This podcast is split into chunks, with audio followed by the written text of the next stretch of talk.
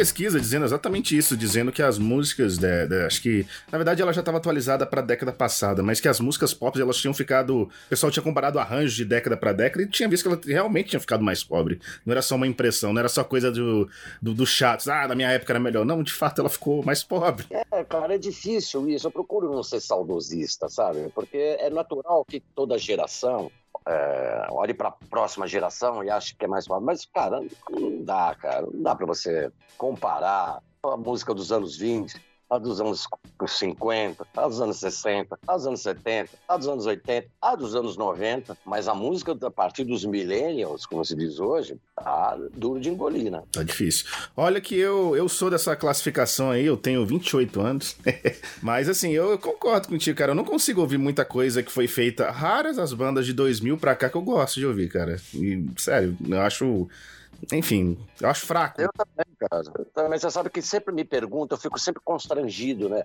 E aí, Nazi, o que, que você tem para falar de, de novo? Aquela pergunta chavão, sabe? O que, que você está ouvindo de novo? Eu fico constrangido. Às vezes até cito alguém que tá falando, ah, nem sei se eu tô ouvindo isso daqui, mas vou falar, entendeu? mas tá difícil. Hoje eu só consigo falar das coisas. É, é difícil, às vezes, às vezes até me dá um constrangimento quando eu falei para você, né? Parece que eu parei no tempo, mas um pouquíssimo internacional, então pior ainda. Hoje eu li uma matéria na Folha que uhum. tá falando sobre a cena de rock da, da Itália. Né? Explodiu, nunca imaginei isso daí. Né? É uma matéria em primeira página da, da Ilustrada. Estou curioso para ouvir. Né? Como um descendente de italiano, se a, se a, a Itália salvar o rock, eu vou ficar muito feliz. Né?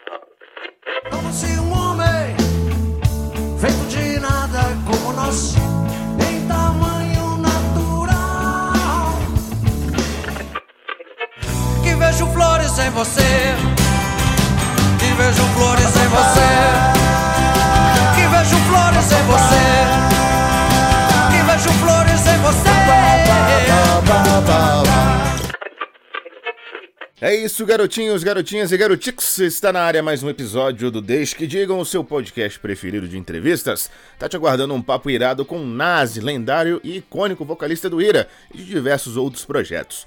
Você vai curtir uma retrospectiva da história da banda, histórias únicas, polêmicas, aquele papo de alta qualidade aqui do Deixe que Digam que você já está acostumado. Antes que você pule para essa conversa, deixa eu te relembrar que você sempre encontra esse e outros conteúdos nas redes sociais da Band News FM de Brasília. Estamos no Twitter, no Facebook e no Instagram. Só dá ali na barrinha de pesquisa procurar justamente Band News FM Brasília que você acha a gente facinho, facinho.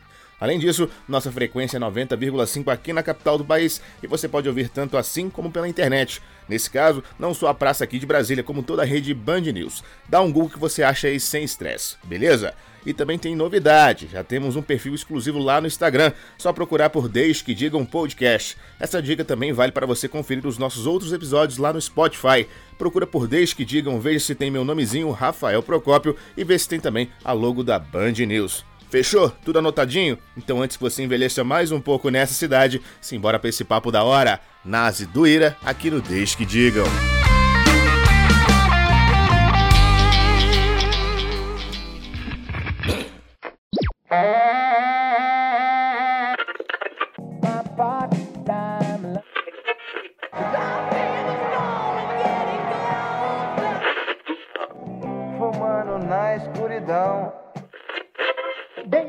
Digam, que pensem, que falem. Deixa-se pra lá e vem pra cá, o que que tem? Deixa que digam, deixa que digam, deixa que digam, deixa que digam, deixa que digam, que pensem, que falem. Deixa-se pra lá e vem pra cá. São tolices que penso sobre você. Brigas, fama, sangue quente, sucesso, drogas, rock and roll os adjetivos são muitos para o nosso entrevistado e todos fazem, ou fizeram, sentido em algum momento. Isso tudo só deixa a mistura mais interessante. Hoje, a promessa de muita música e histórias, algumas permitidas para o horário, outras nem tanto, e experiências das mais variadas possíveis ao lado do Wolverine brasileiro. Wolverine ou seria Keith Richards? Enfim, a gente vai discutir isso mais tarde. Independentemente, só depois de muito tempo que começamos a entender esse homem e mais esclarecimentos estão chegando agora, pois Nazi do Ira está aqui no Desde que Digam. Benvenuto, senhor Ridolfi. Obrigado, cara. Um prazer estar conversando contigo e quem nos acompanha. Valeu, meu querido. Pra gente começar, começar bem, eu recentemente entrevistei o Bruno Gouveia, vocalista do Bikini, e a gente conversou bastante sobre os nomes da, da década de 80, entre eles a banda dele, Bikini Cavadão. Assim, não é porque eu tô aqui contigo, não, mas eu acho Ira um dos nomes mais irados, assim, fora o trocadilho, um dos nomes mais maneiros do rock brasileiro. Como é que vocês conseguiram fugir dessa profusão de nomes, bom, espalhafatosos pra época? Olha, cara, o Ira tem, apesar de eu e Edgar já curtimos rock dos anos 60, 70, o Edgar tinha uma banda chamada Subúrbio, no colégio que estudávamos juntos, que era um power trio, às vezes instrumental, e do nosso envolvimento com a cena punk que começa a surgir no final da década de 70, que nós fundamos o IRA né, para um festival, inclusive um festival de gênero punk na época. E óbvio que esse nome, sabe, é, tem tudo a ver né, com a energia punk que movimentava a gente, principalmente no início da nossa carreira. Né? Muita gente acha que a gente vai fazer referência ao exército republicano irlandês, uhum. mas é, a gente, a gente se aproveitou um pouquinho, digamos assim, do subconsciente das pessoas, porque realmente no final, final dos anos 70 eram era muitas manchetes do, do, do IRA, esses atos terroristas, né? E, na verdade, você fazer rock ainda no final de ditadura, como nós fazíamos, não deixava de ser um, uma, uma, atividade clandestina, vamos dizer assim.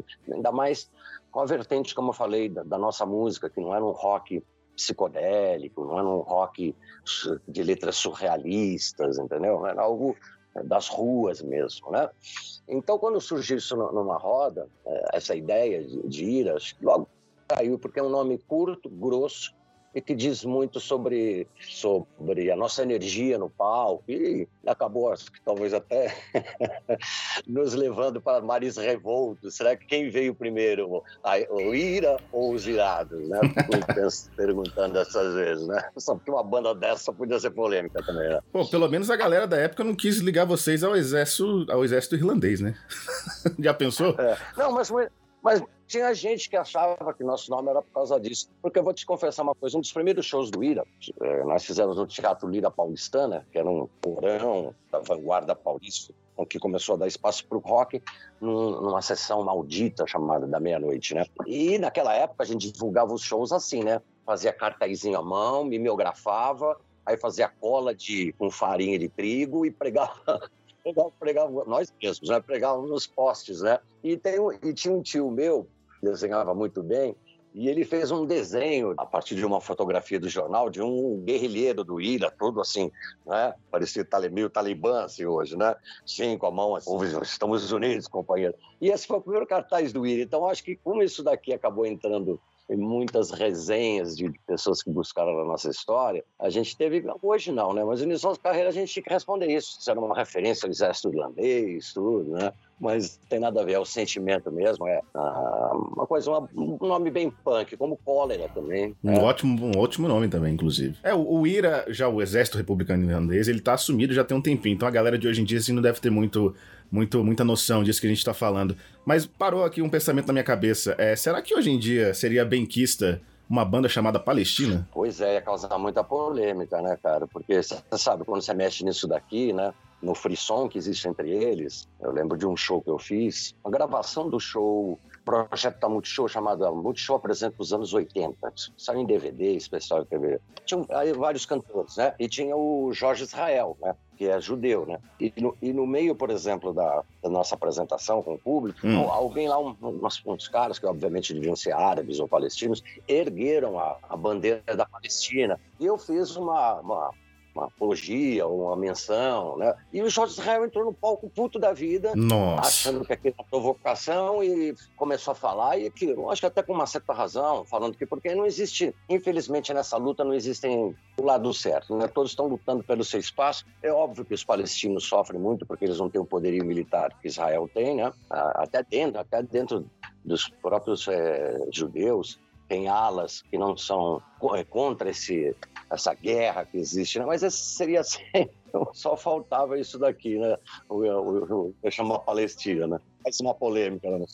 Meu bom, seguinte, ainda falando sobre, vamos lá, anacronismos, entre aspas. Eu sei que você já explicou muitas vezes sobre a origem do teu apelido, mas você hoje em dia, por mais que você já tenha explicado, você teria que ter mudado de nome hoje em dia, né? É, cara, verdade, porque na verdade isso daqui foi um bullying que fizeram comigo na escola. O Ida saiu da escola. E eu aprontava muito. Estudava numa escola estadual, que tinha uma série da FEBEM na frente. Nossa Senhora. Então, Vini Messi tinha porradaria, né? E na época passava aquele. Passava uma série muito famosa, os, mais velhos vão lembrar, que chamava O Holocausto, passava depois do Fantástico, era muito, fazia muito sucesso, né? Foi, acho que o primeiro era tipo uma espécie de lista de Schindler, né? Uhum. Só que era um seriado, né? E aí ficou famosa a crueldade, né? Acho que até para os brasileiros, acho que isso aqui foi muito instrutivo, né? E é óbvio que começaram a me chamar assim por causa da... Eu até, hoje em dia, eu tentei mudar, cara. Eu, o primeiro disco do ia ter escrito Marcos Valadão, mas não colou. que adianta se eu vou na rádio, cara, ô Nazi, pô. Porque eu saí do flash. Eu tentei, você sabe que já, já teve cara que chegou para mim com esse o, mudança de comportamento assim, e falou assim, cara, quando é que... assina aqui pra mim? Claro, assina. Quando é que você entrou no IRA? Eu falei, como que eu entrei? Eu fui no IRA. Não, aqui tá o Marcos Valadão. Se tu tivesse mantido o nome, você ia ter que cantar assim. Feliz aniversário, envelheço na cidade. é, meu, não nome de cantor de bolero. Agora, eu tentei, o que eu fiz foi né, gravar com um S, mas eu até brinco hoje, eu posso dizer, cara, como é que uh, eu devo ser um. Se eu for nazista, eu devo ser um nazista bem interessante, que ele, é, eu sou um macumbeiro e sou filiado do partido de esquerda, né? Então, é bem interessante. Mas já me deu muito, muita dor de cabeça, cara tanto com a, extrema, tanto com a esquerda com a, com a direita, entendeu? Eu já uhum. tive assédios dos dois lados, entendeu? Então, por hoje, as pessoas me chamam carinhosamente de nazi, com S, por favor. Quanto mais a gente se livrar dessa, de qualquer noção a isso que aconteceu na humanidade, melhor, né? Exatamente, é um horror, né? O nazismo é uma, é uma página terrível, né? Com certeza os nazistas tinham profundos problemas sexuais, né? Para essa, essa, essa fixação de um arianismo, né? de uma coisa que nem existe, né? Os arianos são uma, uma corrente linguística né? Mas foi toda aquela loucura, né? Que um psicopata, né?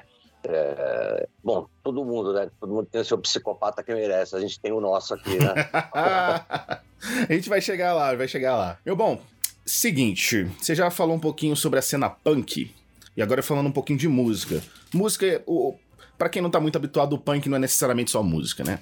É, assim, é, é, quase tudo menos música em alguns pontos, inclusive. Mas sempre atribuíram ao Ira a proximidade com o movimento punk. Mas assim, vocês de fato, musicalmente falando, nunca foram punks, por mais que as músicas, as letras, tenham essa pegada. Por que, que você acha que essa conexão foi, foi feita dessa forma? Você acha que é por conta de todo o underground que vocês andaram antes de finalmente estourarem e o underground que vocês nunca negaram, inclusive? Eu, eu considero o Ira, inclusive, uma banda pós-punk. Né? Porque a gente tem a, a ira, né? Tem essa coisa de muitas, muitas letras serem letras, é, se não políticas, pelo menos contestatórias, né? Não se instruíram, nunca foi panfletário. E essa pegada da gente ao vivo, ao vivo, bem agressiva no bom sentido, né? E a gente nasceu numa época em que esse cenário estava aí, né?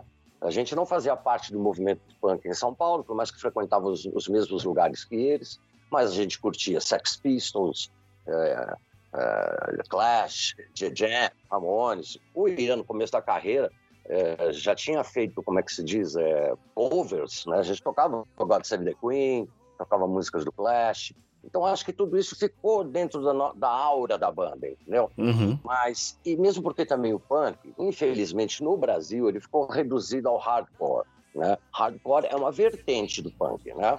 Sim. Não, não é só punk. Sex Pistols é um rock and roll. Se você for ver a música do Sex Pistols, é rock and roll, não é hardcore. Né? Total. Clash menos. Clash é uma banda, inclusive, sofisticada. Tem reggae, disco como London Calling, é um, é um, disco muito eclético, tudo. Então eu acho que o Ira teve essa aura, assim, entendeu? Mas eu classificaria o Ira como uma banda pós-punk, ou seja, uma, uma, banda que tenha a energia punk, mas que navega por outros sons. É, eu acho que as bandas punks nacionais, elas. Ah, por mais que a gente fale muito de ratos, por exemplo, que é, é um grande ícone do punk, mas eu acho que é, que no, no som, pelo menos a fase mais conhecida do, do Ratos, é exatamente hardcore. Espero que o João Gordo não ouça isso e fique puto tenta me dar uma microfonada, mas eu acho que é, que é por aí, né? Mas por que ele hoje ele não se considera hardcore? Não? não, eu acho que ele talvez ficaria, ficaria puto com falar que ele não era de fato punk na questão do, do som, né? Mas sim na atitude, aí é. completamente. É só lembrar do episódio com o Dado Labella, né? Deixa, deixa o gordo lá, depois a gente conversa com ele.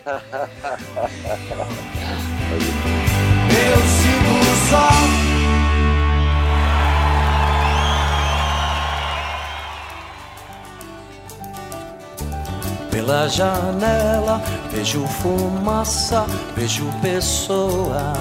Meu bom, já que a gente tá falando de nicho, tem umas, umas histórias muito interessantes que você participou, mas eu vou deixar essa pergunta para duas pessoas aqui. Um ouvinte do nosso podcast e outro um colega nosso lá da rádio Band News, o Adriano Oliveira. Deixa eu procurar aqui primeiro, começar com o nosso ouvinte, assim que eu achar onde está a pergunta dele. Tá, vamos lá com a pergunta, essa aqui do Heitor. Aqui quem fala é o Heitor Henrique, de Brasília, Distrito Federal. E, Nazi, eu gostaria de saber de onde surgiu essa ideia e como é que foi o processo de produção de músicas de hip hop para o disco hip hop cultura de rua. Muito obrigado, abraço. Antes de você responder, deixa eu só juntar mais uma aqui para fazer duas em uma. Essa aqui é do Adriano Oliveira. Eu acho que ele já te entrevistou na Rádio Band News aqui de Brasília. Queria saber do Nazi da influência da música negra nas composições e no trabalho dele. E também sobre a experiência que foi o Nazi e os Irmãos do Blues. Essa segunda parte a gente vai falar mais tarde, mas complementando a pergunta dos dois, seria o Nazi o ICT brasileiro? ah, eu gosto. Barry Count, eu gosto pra caramba. Barry Count, Barry Count. Ele fez uma mistura muito legal de rap com rock and roll, né? Ele virou ator, né? Sim, hoje ele é o do, do Law and Order, lá um dos, dos investigadores. Mas então, e as perguntas? Vamos lá. Primeiro com relação ao hip hop. Cara, no início da minha carreira, da cantor, com o IR, Voluntários da Pátria, que eu também cantava, eu discotecava, né? Para tirar uma graninha a mais. Eu tinha bastante discos, né? E tinha essas coisas de pequenos clubes, danceterias. E foi aí que, lá por 84, um amigo meu me trouxe dos Estados Unidos os primeiros discos de, de rap. Curtis Blow, que é um cara das antigas, ou School Total, e Run DMC. E aquilo pirou com a minha cabeça, né? Eu achava aquilo uma, uma, nova, um novo tipo de música, o scratch, aquele jeito de cantar, a, a utilização de samples, tudo isso pirou minha cabeça. Para mim aquilo lá era um, uma nova música. E foi assim, eu comecei a fazer algumas apresentações, alguns happenings, né, chamavam, que a gente misturava vários DJs e apresentações, né? E aí eu fui conhecer os dançarinos, os b-boys no centro de São Paulo. E lá, as gangues de dançarino rapaz chamado Taíde me procurou e falou assim: Ó, oh, eu tenho um parceiro aí, um DJ, e dá pra gente aparecer e tal, porque a gente foi lá convidar eles para dançarem. Aí o Taíde chegou para mim nisso e eu, na época, tinha um pequeno estúdio, né, de, de quatro canais, e produzimos umas bases para eles, né juntamente para eles, eles utilizarem nos bailes, etc e tal. E aí nasceu uma parceria. Em questão de tempo, isso era que ano? Ah, isso, cara, 87. Já o Ira já tava, já tava rolando, já. Ah, já tinha Flores em Você, tudo. Quando eu comecei a ouvir rap, foi 84. Uhum. E, e a gente passou também por um disco, que foi o Psicoacústica, que foi um disco que a gente autoproduziu. Então foi um momento que eu evoluí, não só eu, mas os outros do Ira também evoluíram. Passamos de sermos produzidos para produzir. Então, como eu comecei a, naquele disco, a gente cresci muito, é, entrei no mundo da produção, como se faz um disco, como se grava, como se mixa. Então, acho que isso ajudou né, a eu ter essa parceria com o Taíde e depois ser chamado pela Eldorado. A indicação foi deles. Né? O, o Cultura de Rua é uma coletânea de artistas do rap, duas faixas por artista, cada um sugeria o produtor que gostaria. E o Taíde pediu para eu produzir o disco, com as duas faixas dele. Aconteceu que quem fez sucesso do Cultura de Rua foi a música do Taíde, e de, então o Taíde também foi o primeiro artista solo do rap nacional, Taíde DJ, né? que também eu produzi os dois primeiros discos. Então esse foi meu, meu envolvimento. Eu não, eu não sabia que as coisas que aquele estilo ia tomar o mundo como tomou. Era engraçado que na época eu era de uma gravadora multinacional, né? E eu levava tempo que eu fiz com, com o Taíde, eu levava pros caras. Os caras falavam, que é isso, Nazi? Você fumou o quê? Isso não é jeito de cantar. Eu falava, não, isso é rap, cara. É assim, o cara tá cantando, é um estilo. Ah, não. E que barulho é esse daí? Falei, isso chama scratch. O que, é isso?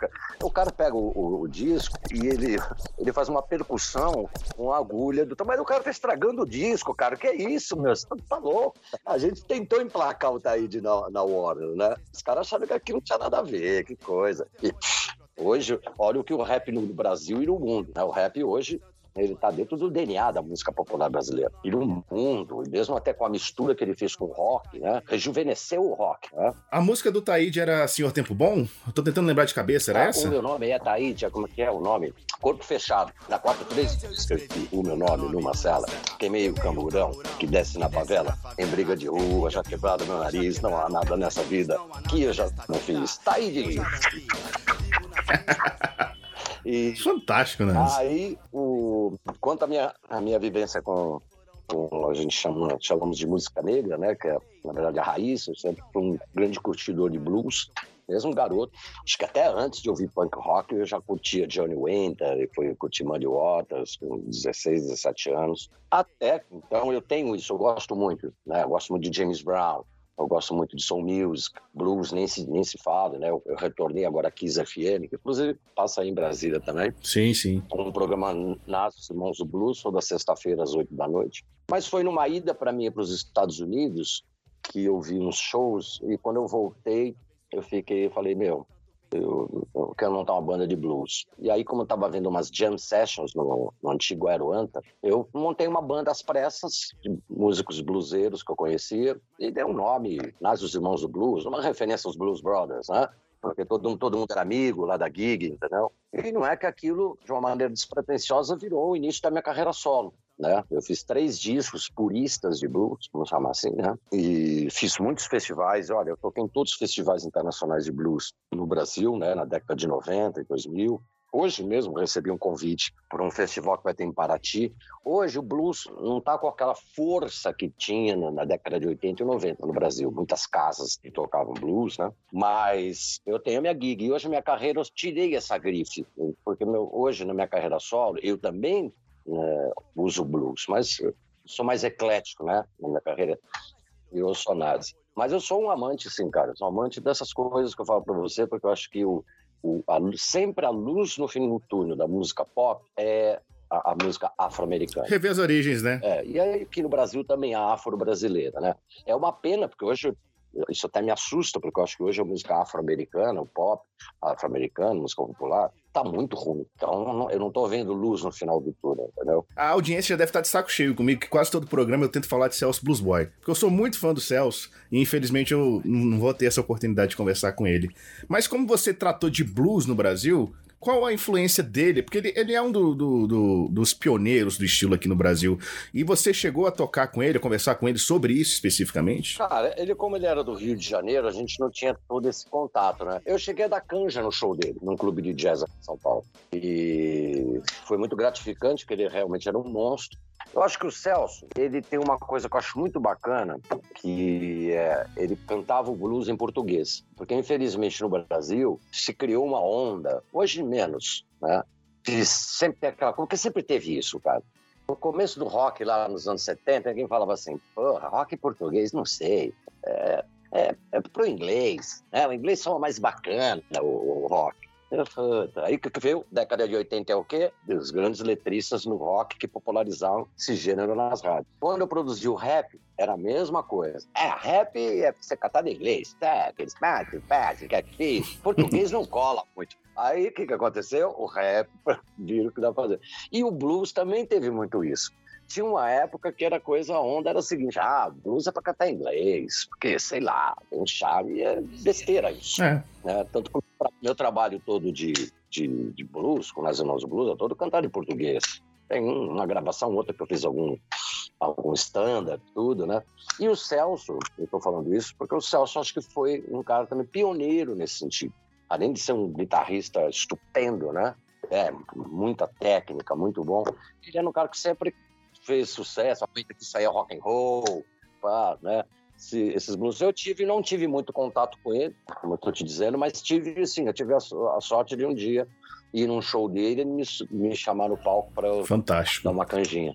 Voltando um pouquinho, eu sempre faço essa progressão, gosto de fazer essa progressão pela discografia. Ouvindo os primeiros discos do Ira e indo até ali Hum, talvez até 2000, acho que o auge disso. Na minha percepção, a sonoridade foi ficando mais agressiva. Foi fugindo um pouco daquilo tudo que a gente estava falando. Você concorda com isso? Você diz a partir dos primeiros discos, é isso? Sim, ela foi ficando de 85 até 2000, principalmente, e depois ela deu uma acalmada com acústico. Você acredita que foi por isso? Você acredita, né? Você concorda com isso? Não, olha, eu concordo. Os dois primeiros discos do Ira são discos mods, né?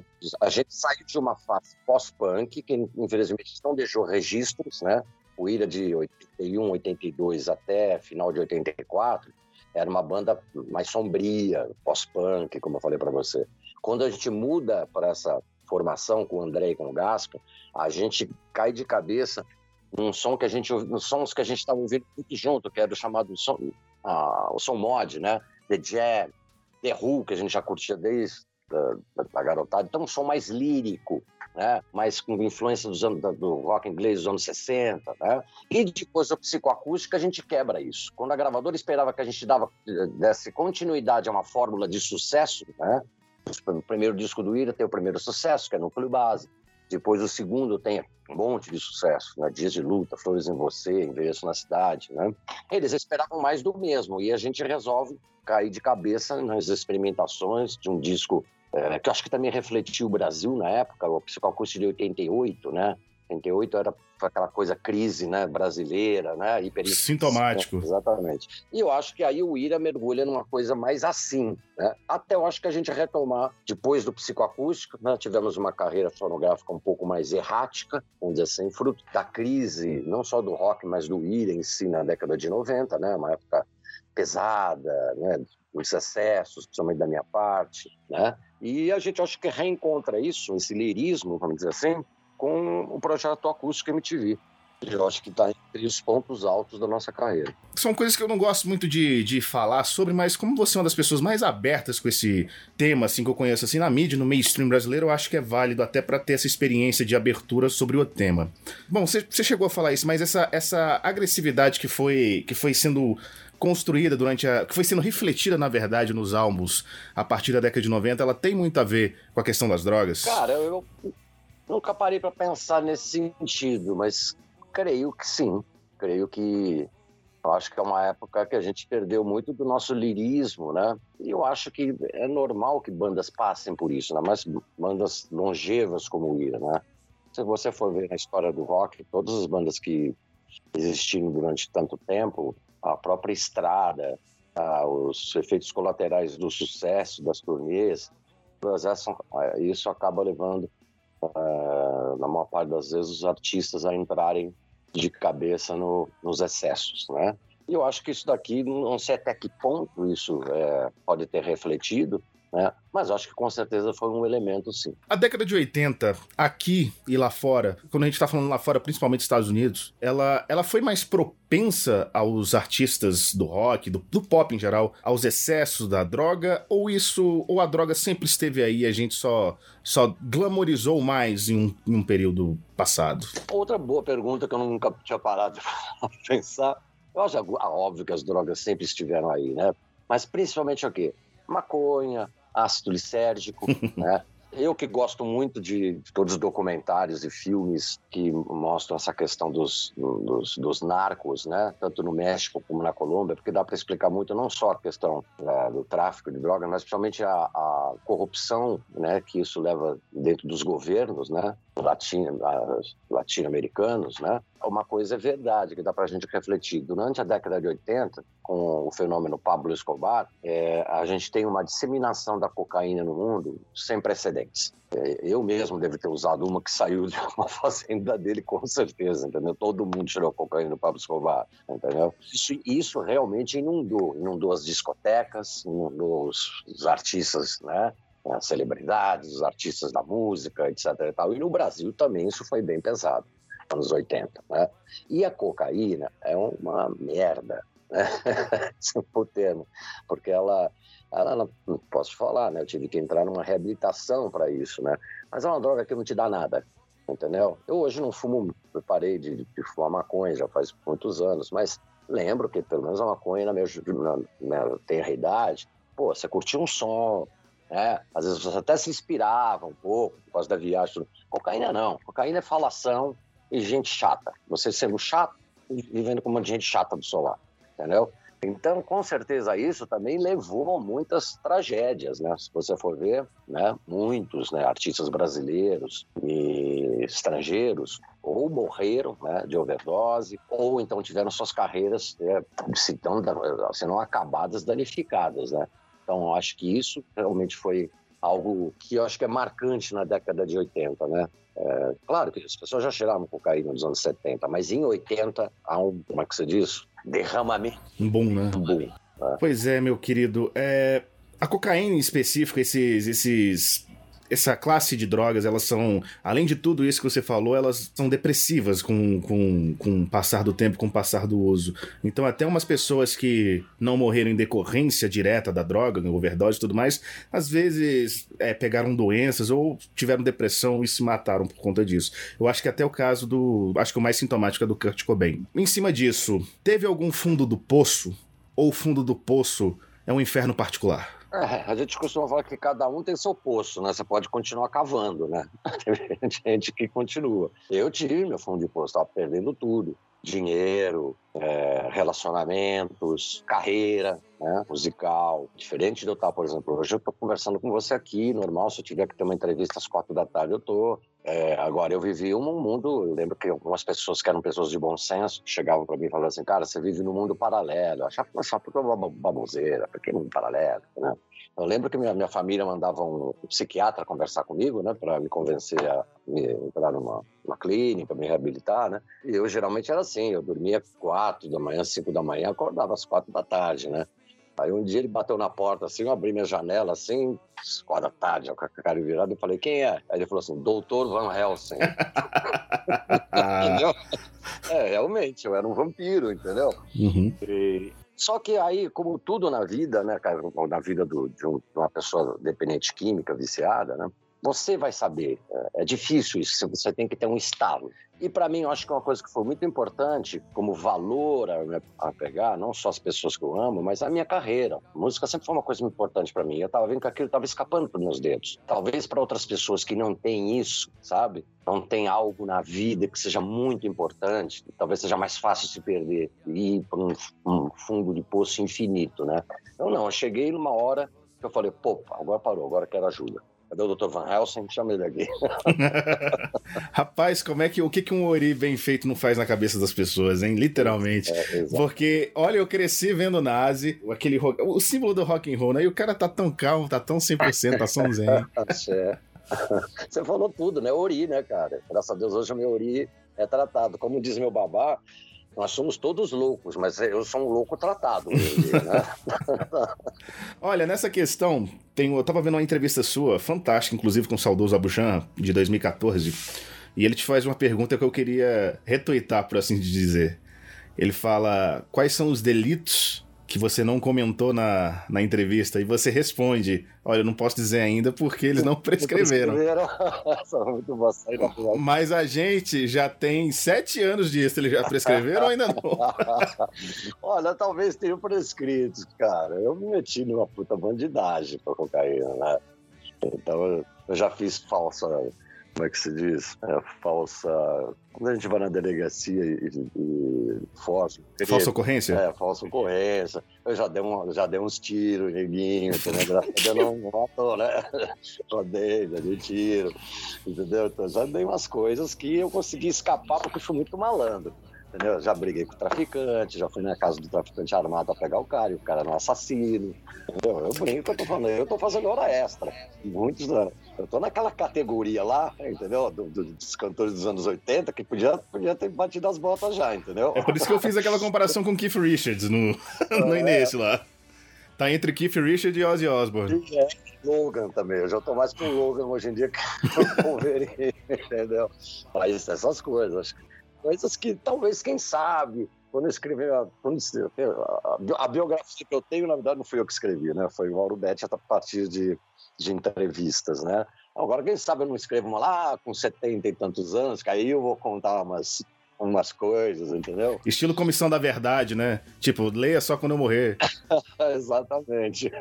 Mas nunca assim, eu não tô falando de sentido maldades com gente de bem, não. Mas é, vida bandida, vida louca. Muitas as pessoas não acreditam, as pessoas criticam às vezes quando a gente fala de energia. Mas para quem tem uma, qualquer tipo de religiosidade, energia a gente não tá falando de um conceito físico, tá falando de um conceito de espiritualidade. Mas quando você tá imerso numa parada ruim, numa parada zoada, você traz paradas zoadas para você. Não tem jeito, né? Causa e consequência. Exatamente. Eu acho que na vida, é, você constrói o seu caminho, né? Você falou sobre Euri, né? Uhum. A gente tem um destino, por isso que eu sou iniciado no culto de Fá, né? Uhum. Quando eu, eu, eu, abri o meu Odu, declaração de nascimento, fui realinhado. Por quê? Porque na vida a gente vem com destino, vem com predestinação, que é uma estrada. Vai acontecer isso na sua vida, você vai fazer isso, isso que é o... Agora, a gente pega estradas vicinais, né? Ao longo do caminho.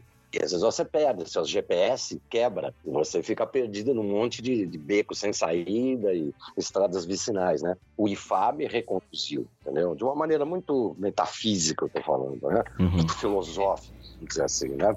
E realmente, se a gente começa a entrar nas, nas quebradas, na, na, na, nas bocadas, a gente não vai encontrar, como é que se diz, situações agradáveis, nem... É, relacionamentos e pessoas que valham a pena. Não, a gente vai entrar no lado sombrio da força, né? Uhum. Do Star Wars. Acredito que por tudo isso que você viveu, você tem uma opinião muito, muito particular sobre as políticas de combate à droga, né? Sim. Combate ao vício. Queria que você discorresse um pouco sobre isso. Tenho, cara. Eu acho que a gente, o, o, Estado tinha que investir muito na reabilitação. Eu não gosto muito, não que eu acho que seja contra, mas não adianta só ficar gastando dinheiro com agências de publicidade que vão falar assim, olha, droga mata, droga isso. É que nem o cigarro. Eu sou viciado em cigarro. Olha, aqui eu tenho um cigarro aqui, o que está escrito assim aqui atrás? É, Malboro brocha, entendeu?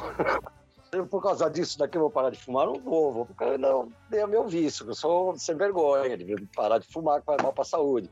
Mas não é por causa que lá atrás está escrito brocha que eu, que eu vou parar de fumar. E a mesma coisa com as drogas. Todo mundo, num determinado momento da vida, vai ter alguma experiência com algum tipo de droga. E isso não precisa ser a gente colocar simplesmente a coisa das mais clássicas, né? As ilícitas, tudo. Não, remédios, às vezes até outros hábitos, jo jogo, que é algo que vicia também pela adrenalina que ela libera no corpo, na pessoa, né? Que, Certas comidas. Tudo isso. Então eu acho, o que eu acho, claro, faz uma propaganda falando sobre as consequências, ensina na escola, entendeu? Olha, daqui faz isso, efeito colateral é isso, aquilo. E mais que isso, você tem que deixar o Estado tinha que investir para aquele que levanta a mão e fala assim: eu quero me tratar. Agora, se você faz isso num país moralista, com perdão para os cristãos, porque eu nasci cristão, né, por isso, mas a gente tem muito desse moralismo, né? Fala, pô, vou gastar dinheiro, o dinheiro, meu, o dinheiro do meu imposto para vagabundo, entendeu?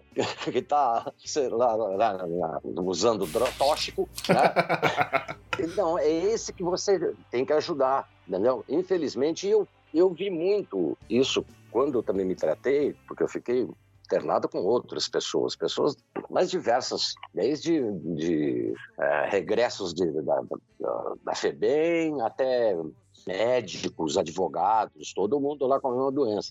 E vi, cara, que as famílias, elas têm muito, olha só, com o nosso moralismo, né?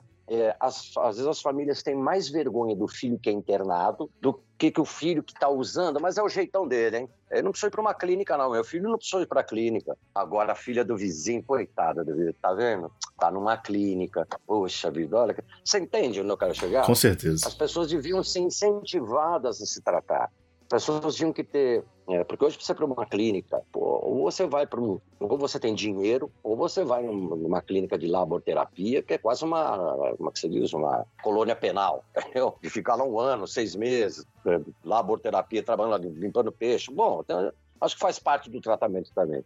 Mas o que eu quero dizer é isso: tinha que ter mais educação, incentivo é, construção de, de, clínicas, né, para pegar essas pessoas, entendeu, que estão na disposição de parar a, a, a sua vela, digamos assim, né, do que ficar com moralismo e achar que é, a pessoa que é, é tem problema com, com, droga é vagabundo, é mau caráter. lembrança, branca neve que nunca senti. todo o meu passado, recordações. Quero viver meu presente e lembrar tudo depois. Meu brother, passando pra frente, vamos lá, duas coisas que, que temos em comum, inclusive curiosas.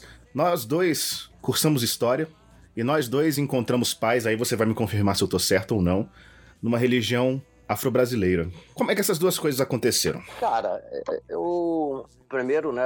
Acho que você deve estar falando isso porque você é formado, né? Eu, na verdade, acabei largando o curso. Eu fiz três anos. É, acho que foi isso pra mim que eu fiz, cara. Olha aí, estamos cada vez mais, mais próximos dessa lida. Eu achava um saco metodologia, que é uma coisa fundamental. Total. Mas pude fazer, além tudo, estudei muito antiguidade, né? Egito Antigo, Roma Antiga, Idade Média, Grécia, e gostava de fazer cursos optativos, história da arte, da história das religiões. Agora, eu, eu acredito, cara, que ah, não é necessário uma, uma religião, né? Acho que é mais necessário uma religiosidade. Acontece que eu sempre fui apaixonado por orixá, sempre.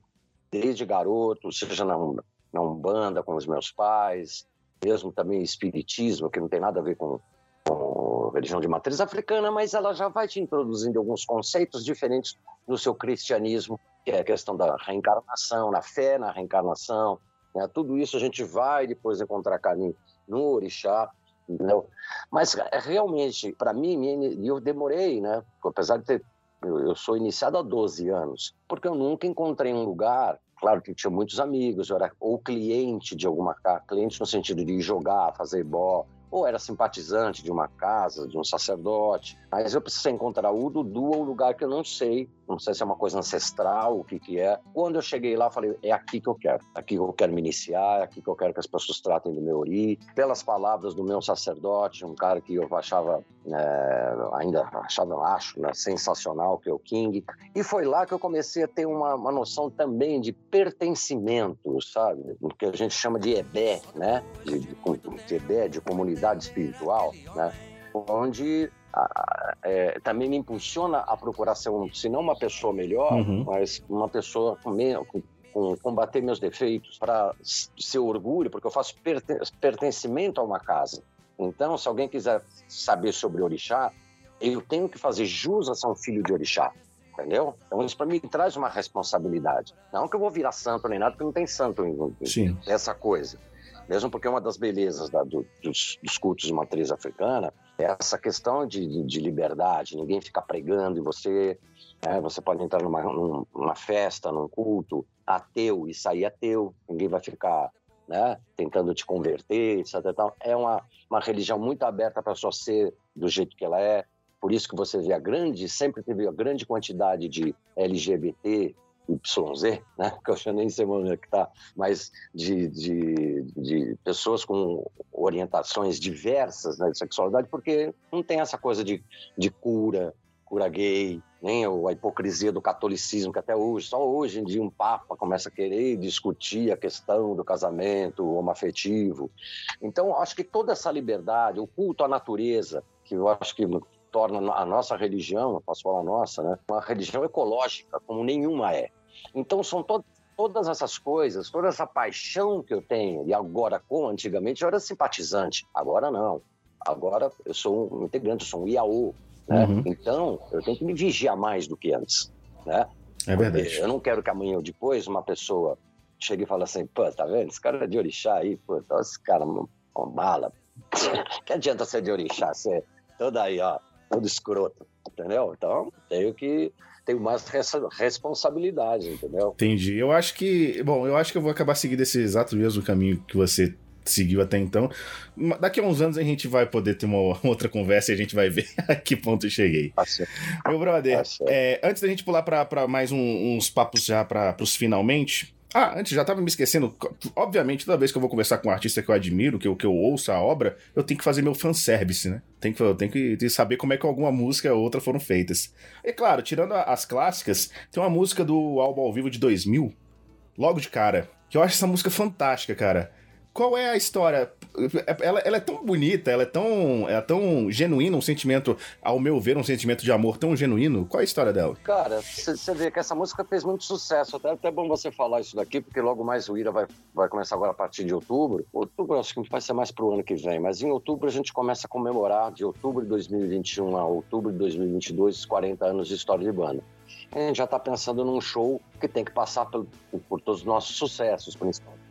E logo de cara foi uma música de muito sucesso, que a gente parou de tocar há muitos anos. Talvez seja aquela coisa assim, sabe? Como o Ira é uma banda muito autoral, principalmente na, na, na pessoa do Edgar Scandu, a gente, às vezes, músicas que são de outras pessoas acabam ficando, mesmo fazendo sucesso, ficam meio de forte. Eu, por exemplo, Teorema, uma música que também fez muito sucesso com o Ira. Fantástico. Acho que, acho que tocou até mais com o Ira do que com Legião. Eu lembro de já ter chegado em karaokê, tinha Teorema escrito Ira embaixo.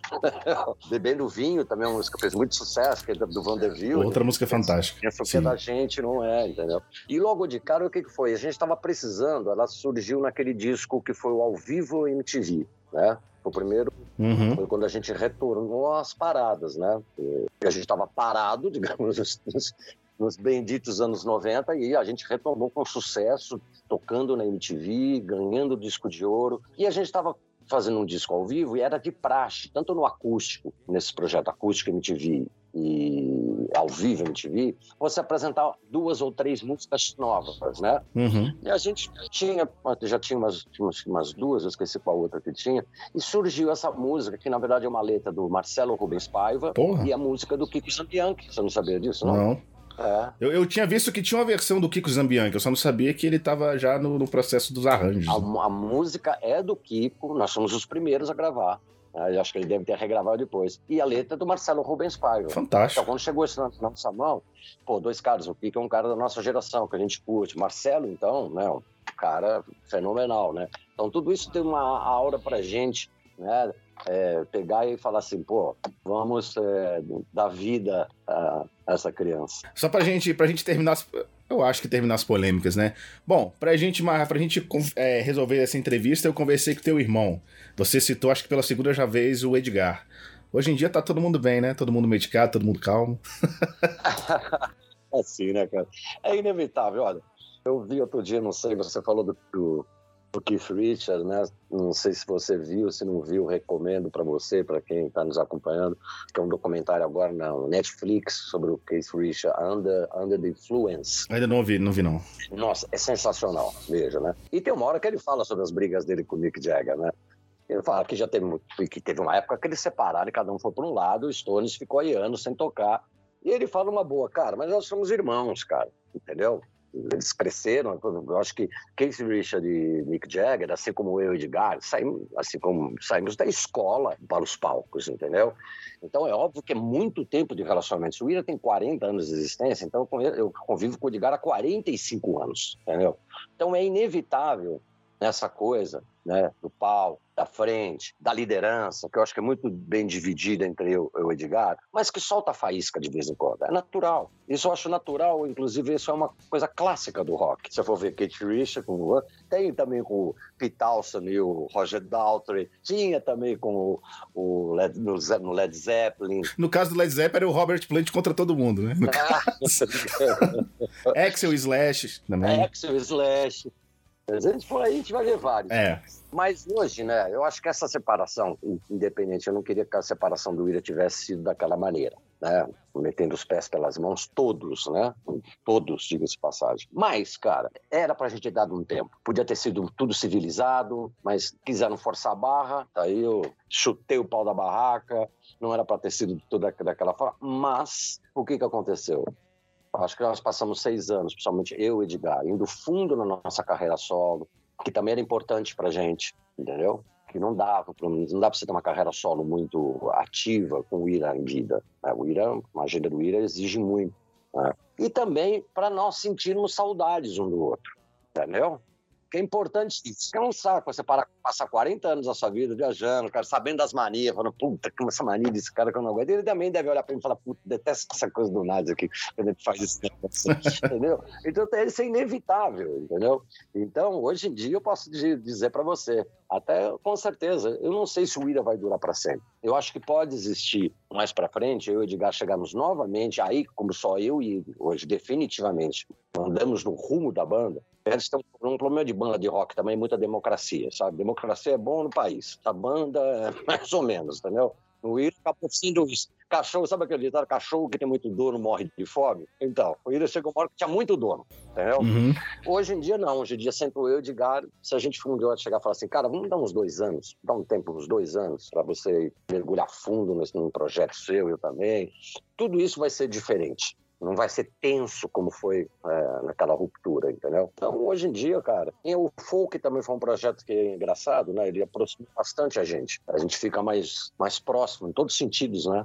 É, menos barulho em, em torno da gente, a gente está lá, lá, lá, passa uma intimidade, não só que o público percebe, mas que a gente se percebe também Sim. Então, hoje em dia, eu posso dizer para você, o Ira vive outros ares. Claro que na nossa intimidade, eu não vou contar aqui, existem uns estresses, né? É, assim de carreira, ah, eu quero fazer isso, pô, eu não quero fazer aquilo, pô, por que isso, por que aquilo? Aí são, mas hoje são coisas que a gente re resolve entre eu, ele e o meu irmão, que é o empresário, entendeu? Não tem mais aquela, aquela doideira. Não tem como estresse, né, cara? 45 anos. Você não é, nem, não é nem relacionamento de irmão, né? É um negócio mais simbiótico. Então, é, aí a gente não, é, não somos mais aqueles garotos, entendeu? Eu, particularmente, hoje eu tô, sou eu, divorciado, casei pouco tempo. Casei depois de 50, né? Me dou muito bem com a, minha ex, tudo. Mas, diferentemente de mim, o Edgar é um cara que tem vários filhos, então já não é mais aquela coisa também quando a gente era garotão, entendeu? De peito aberto para tudo, entendeu? Hoje em dia tem as rotinas né, de pessoas típicas de pessoas da nossa idade. Justo. Olha, vocês vocês tratem de, de ficarem calmos aí pelos próximos anos, assim que a, assim que a pandemia acabar, porque eu ainda não tive a chance de ir num show de vocês e eu tô muito afim de ir. Então, pelo amor de Deus, comportem. pode deixar. Estamos loucos para ir para Brasília também, cara. Meu bom, você falou de democracia, né? Vou deixar aqui o nosso, nosso colega se apresentar mais uma pergunta. Duas, na verdade, em uma. Pergunta simples, essa, bem simples. Oi, Nazi, tudo bem? Aqui é Márcio Rocha, eu sou repórter da Band News FM Brasília, junto com o Rafael. Primeiramente, é um prazer falar com você, te enviar uma pergunta.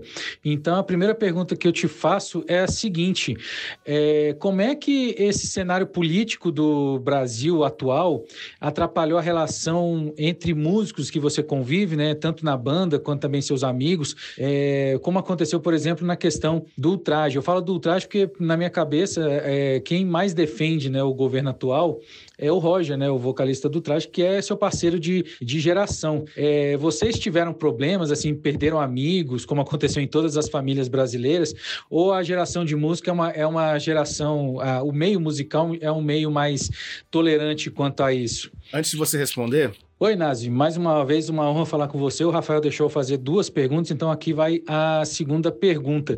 Na, por volta ali dos anos 90, assim, no começo dos anos 90, a gente teve uma entre-safra, né?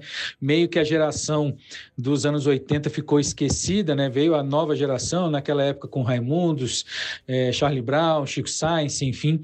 Mas depois, no final daquela década, é, o movimento deu uma revigorada, né? Muitos artistas foram é, citados né? Muitos artistas foram relembrados e aí muitos retomaram a carreira. Como é que você vê esse, esse período, principalmente dessa entre safra que a geração dos anos 80 estava um pouco esquecida, mas que no final dessa década o movimento voltou a ser lembrado, inclusive com festas, vários shows, que culminou inclusive, eu falei sobre a primeira pergunta sobre a relação com vocês com o traje, né? Inclusive com o show do Rock in Rio que vocês fizeram, né, em 2001, o traje e Ira que vocês tocaram até é, Should I Stay or Should I Go do The Clash. Inclusive, eu estava nesse show ao vivo lá, foi um show excelente, inclusive. Como é que você viu esse período? Valeu, abraço, hein? Obrigado. A primeira pergunta é super fácil, hein? É, é não é mais eu. Eu sou sincerão, cara. Ó, oh, Márcio, primeiro, vamos, vamos, vamos começar pela segunda pergunta, tá? Para poder me aprofundar mais na primeira. Eu acho que teve um fenômeno, né, desse revival dos anos 80 e de alguns artistas dos anos 80, nos anos 90, já com uma nova geração muito, muito boa. Por mais que eu não veja o revival dos anos 90, é engraçado isso, né? Os anos 80 é, um, é, uma década que nunca acabou, né? Até hoje você tem essa coisa, né? O rock dos anos 80. Ninguém fala assim, o rock dos anos 90. E os anos 80 parece que virou uma coisa, assim, até para os mais jovens, é uma saudade de uma coisa que eles não viveram, né? Uma coisa talvez na cabeça das pessoas, talvez foi mais legal do que realmente foi, entendeu? Mas é que realmente, eu acho que no Brasil, eh, particularmente, foi uma época de transformação do Brasil, né? Uhum. A volta das, das eleições, o final da ditadura, da censura. Então, acho que tudo isso fez a década de 80, principalmente no Brasil, uma época de né, uma nova geração de artistas, né? Que cantaram grandes canções que até hoje faz sucesso, né? Agora, voltando ao que ele me perguntou, eu acho que teve um fenômeno muito importante que foi a MTV, que inicia no Brasil de forma muito brasileira, de passagem. Eu acho que a MTV, aquela MTV lá, não essa daí, uhum. aquela MTV era a MTV mais legal do mundo. Eu já vi a MTV Europa, já fiz a MTV americana porque inventou coisas muito legais. Tanto que essa o próprio acústico MTV é uma coisa que fez sucesso no Brasil. Sim. Lá fora é uma coisa assim, lá do B, os artistas fazem assim, só para. Né?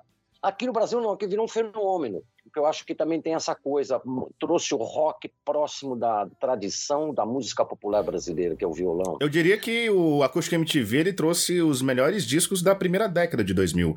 Tem o acústico do Charlie Brown, que é fantástico, tem o de vocês, que é fantástico, com a participação da ainda incipiente Pete. É, tem o do mesmo ano, tem o do Engenheiros, que é muito bom também enfim. Mas eu digo assim, notadamente, porque o Charlie Brown é legal dele, mas o Charlie Brown já estava fazendo sucesso. É verdade. Eu, eu, quero, eu quero dizer assim que, por exemplo, o acústico MTV dos Titãs projetam os Titãs para um novo sucesso, maior do que eles faziam antes. O do Capital Inicial, também tido, o Capital estava meio esquecidinho lá. Pô, projeta o Capital e o Capital até hoje nunca mais saiu lá de cima. O Ira também, assim, o Ira estava lá naquele negócio, né, anos 90, papapá, começou, pô, acústico da MTV colocou a gente novamente no mainstream. Então eu acho que esse, esse fenômeno, ele está muito ligado à MTV brasileira, que era uma televisão que ditava tendências, é, e tendências de vanguarda, em todos os sentidos, né? um novo tipo de apresentador, bandas novas, rock go, que só existe no Brasil, rock go só existe no Brasil. Imagina, não sei como ninguém patenteou isso, não, não continua fazendo, que aquela coisa só existe no Brasil. Mas, né? Cara, era fantástico o Rock Go, sério, cara. E você é um dos personagens mais, mais icônicos do Rock Go. Na verdade, você era um grande personagem da MTV, até dublador pois você foi é, da MTV. É. E aquele desenho era muito bom também, eu esqueci o nome dele agora, mas o desenho era fantástico, cara. Rockstar Ghost. Porra, bom demais. Foi uma pena que eles desarticularam a central, eles tinham uma central de de, de animação lá da MTV, né? A gente estava preparado para fazer uma segunda temporada, que ia ser a nossa ideia era fazer com artistas brasileiros, né? Ou seja, mortos, né? Sim. Imagina, ia pintar o Tim Maia, ia pintar o Renato Russo, o Cazuza, o Raul Seixas, Porra, ia ser demais, ia ser fantástico. Então, é uma pena que não seguiu. Então, eu acho que eu respondi essa a segunda pergunta. Né? Agora, a primeira com relação a essa questão da política e o rock, né? Você sabe que hoje em dia, vira e mexe, eu tenho que responder se o rock ficou conservador. eu falo, isso por causa de alguns personagens, né? Particulares, que é o Roger, o Lobão, apesar do Lobão agora estar tá anti-Bolsonaro, uhum. o, o, Digão também. Né? Agora, eu, parece que eu tenho que responder como se o rock fosse uma instituição, entendeu? E o que, que eu o quero embaixador dizer? do rock. É, porque, cara, o rock, como qualquer outro segmento, tem pessoas de esquerda, pessoas de centro, ou vamos até dizer assim, nem lá nem cá, e pessoas conservadoras ou de direita, entendeu? Eu diria até que tem mais de esquerda, mas parece que chama mais atenção as polêmicas causadas por, por exemplo, por esses artistas que eu te falei, que eu acho que agora, com o bolsonarismo, acho que talvez ficou mais evidente. Eu acho que o Roger sempre teve essa tendência, eu me dou muito bem com o Roger, quem teve problema com ele foi o Edgar, né? Acho que eles acabaram trocando farpas aí, né? Uhum. Edgar criticou uma declaração dele, ele respondeu, foi um, entendeu? Merda para todo lado. Eu, como eu falei para você, me dou bem com o Roger. Agora, quanto ao que ele pensa, se é certo ou é errado, eu não tenho que julgar mesmo. Basta as pessoas verem como eu encaro a, vida e como eu encaro politicamente o Brasil, que você não precisa nem responder. Agora, cada um tem o direito de escrever sua biografia, né? Você entende o que eu quero dizer? Entendo. É, eu vejo até, por exemplo, hoje com o Lobão, que eu gosto muito dele, cara. Que tomou também atitudes bem radicais, que já apoiou o PT, por Tem- exemplo. durante muito tempo a minha, a minha tela de aqui do computador era o Lobão com a bandeira do MST, que eu achava a dicotomia Então, desfantástica. aí depois virou o contrário. E agora eu até vejo ele, que é uma situação. Por mais que ele é assim, né? O Lobão é essa coisa meio anárquica, meio, né? Isso sempre foi assim. Mas assim, hoje eu vejo ele sendo atacado pelos dois lados, entendeu? Porque agora os caras que é na direita detestam ele, né? Porque ele bate forte no, no, no, no bolsomínio, no, no bolsonarismo em geral. E, o- e a, e a esquerda ele não, também não quer mais papo velho. Agora tá ali demais. Aquele papo, entendeu? Sacou? Uhum. Agora, eu acho que todos estão construindo sua biografia, certo, certo ou errado. Entendeu? Agora, não venha me falar que o rock é, é conservador. Não é. Agora, tem nos Estados Unidos também, pô. Aquele cara lá, como é que é o nome? Teve um que apoiou o Reagan. Sempre achei que era, de, que era mais tendencioso de esquerda. Aquele que, que tinha aquela banda Crazy Horse. Como é que é o nome? Aquele canadense. Era o falecido já, o glorioso. Não, não, não é falecido, não. não confundi com Tom Perry, é o Neil Young. Neil Young, Neil Young, pô, se declarou real. Você viu agora o Eric Clapton, cara? Fazendo Nossa, o Eric Clapton foi uma decepção, cara. Cara, negacionista de, de- de radical. Então, às vezes, acho que é nesses momentos, talvez, né, no Brasil, por causa dessa, dessa, dessa tensão antidemocrática que a gente, dessa, nesse clima de golpe que a gente está vivendo, que talvez aí essas pessoas vão se tirar para falar o que elas sempre pensaram, entendeu? Não é que antes elas pensavam diferente, agora, entendeu? Uhum. Agora, eu volto a falar para você. Não vai ser isso que vai me fazer é, brigar com, com o Roger, com quem quer que seja. Se ele pensa assim, Ok, né? é o direito dele. É democrático isso. Né? Eu, é óbvio que eu fiquei chateado quando eu vi alguns da minha geração brincando com coisas como tortura. Eu acho que é uma piada meio sem graça. Né? Agora, ti- tirando isso, e agora o que, que é? Escreva sua biografia. Espero que algum dia o seu neto leia ela e fale assim: nossa, o vovô apoiou isso. Que vejo flores em você. Que vejo flores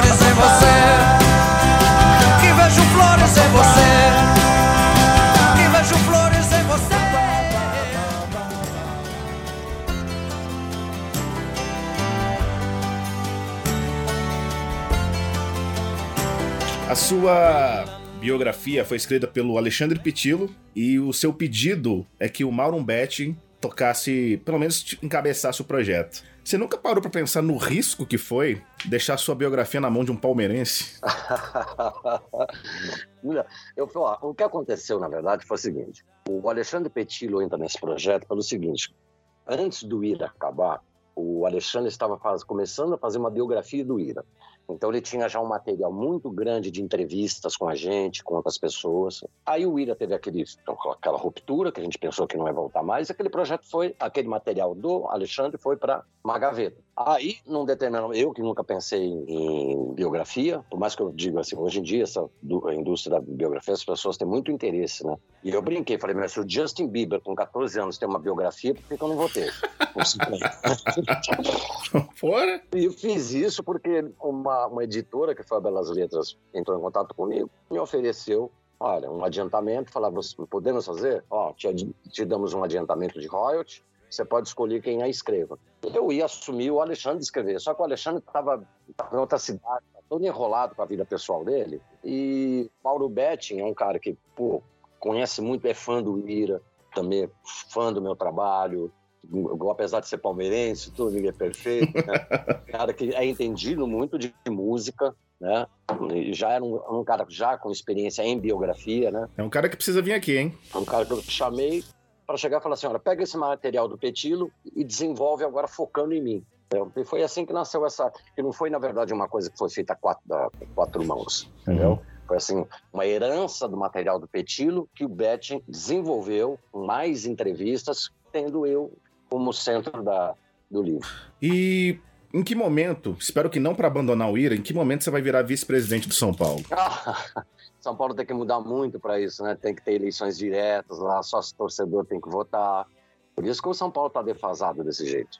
É, São Paulo ainda vive os cardeais, entendeu? Aqueles patrocinadores paulistanos, fecha a porta, entendeu? Os filhos do, como é que você diz, os Juvenal, os Juvencios, entendeu? E Deus o tenha, sabe que é Deus que o tem.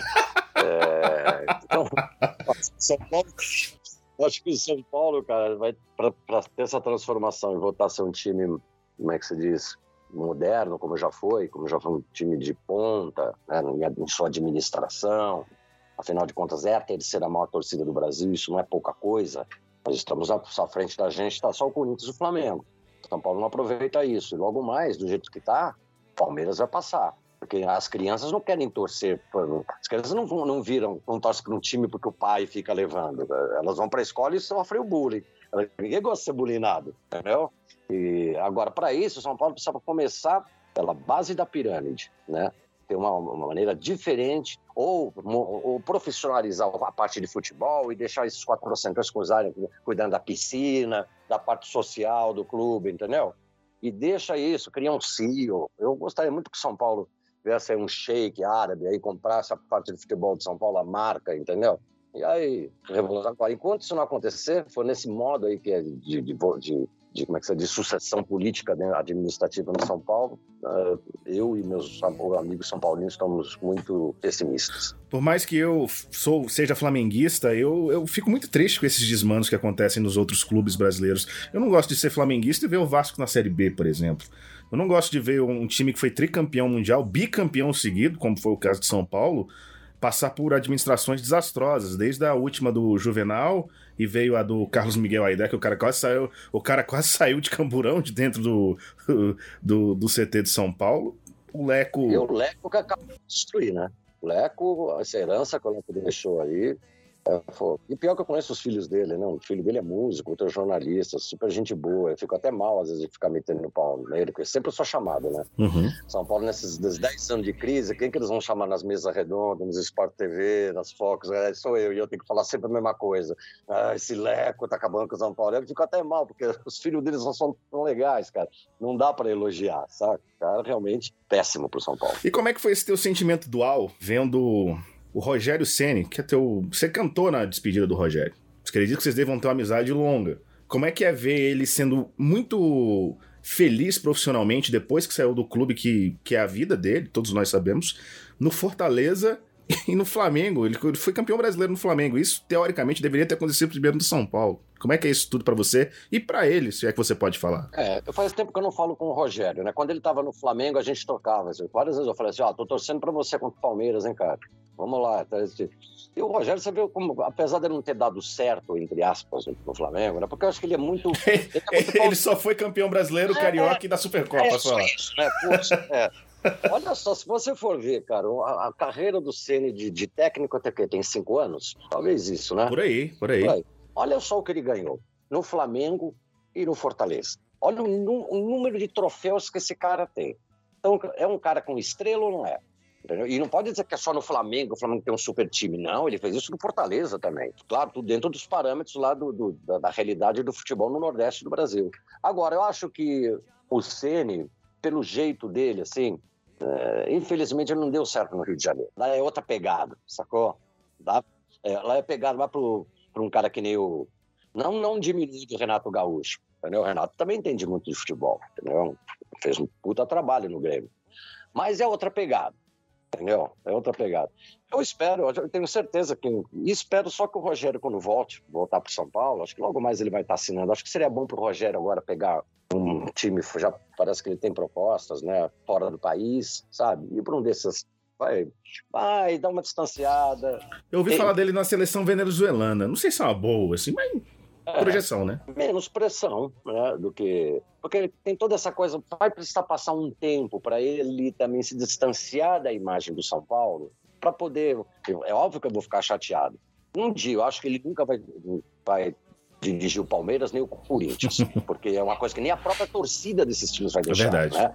Mas por que não? Mas por que não treinar um Grêmio, um Atlético Mineiro, um Internacional, entendeu? Então, acho que ele precisa desse tempo para começar também a distanciar um pouco da imagem dele de herói são paulino, para até um dia, espero, tenho certeza que ele vai voltar para São Paulo um dia, espero que quando ele voltar para São Paulo, o São Paulo esteja mais organizado, mais bem administrado, possa dar né? melhores condições para ele de elenco, etc. para ele desenvolver um grande trabalho. Fechou então. Nazi, vou te liberar que a gente já estourou pra cacete o tempo. Cara, olha, que, que fantástico conversar contigo, que fantástico ver, Valeu. bater um papo com a pessoa que eu cresci vendo na música, na MTV, cara, é assim, pra mim eu posso até não mostrar tudo, mas é muito realizador e conhecer um pouco mais da tua pessoa que, cara, só conhecendo, só conversando com o Nazi pra saber quem é o Nazi, meu querido, brigadão, abraço forte, espero que a próxima conversa seja pessoalmente e que não demore muito Valeu. e muita axé pra você, viu, meu irmão? Deixa pra você também. Parabéns que você tem uma bela voz. Obrigado, meu querido. viu? Vê se vai trabalhar com isso que você tem futuro.